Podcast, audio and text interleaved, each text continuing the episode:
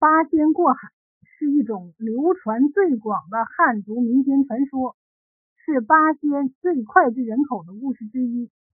这里的八仙分别是汉钟离、张果老、韩湘子、铁拐李、吕洞宾、何仙姑、蓝采和和曹国舅。今天呢，我们就来讲一下八仙过海的这个传说。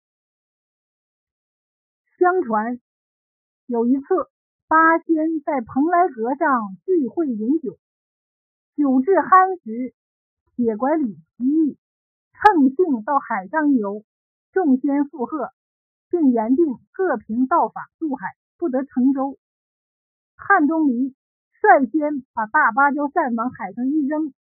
袒胸露腹的仰躺在扇子上，向远处飘去。何仙姑将荷花往水中一抛，顿时红光万道。仙姑伫立在荷花之上，随波飘游。随后，吕洞宾、张果老、曹国舅、铁拐李、韩湘子和蓝采和也纷纷将各自宝物抛入水中，借助宝物大显神通，游向东海。八仙的举动惊动了龙宫，东海龙王率虾兵蟹将出海观望，言语间与八仙发生冲突，引起争斗。东海龙王趁八仙不备，将蓝采和擒入龙宫。八仙大怒，各展神通，上前厮杀，腰斩了两个龙子。虾兵蟹将抵挡不住，纷纷败下海去，引伏水底。八仙则在海上往来叫战，东海龙王请来南海、北海、西海龙王，合力翻动五湖四海水，掀起了狂涛巨浪，杀奔众仙而来。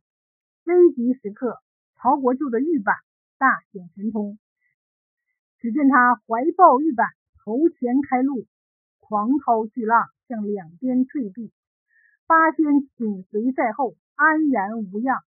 四海龙王见状，急忙调动四海兵将，准备决一死战。正在这时，恰好南海观音菩萨经过，喝住双方，并出面调停，直至东海龙王释放了蓝采和，双方才罢战。八位仙人拜别观音菩萨，各持宝物，兴波逐浪，遨游而去。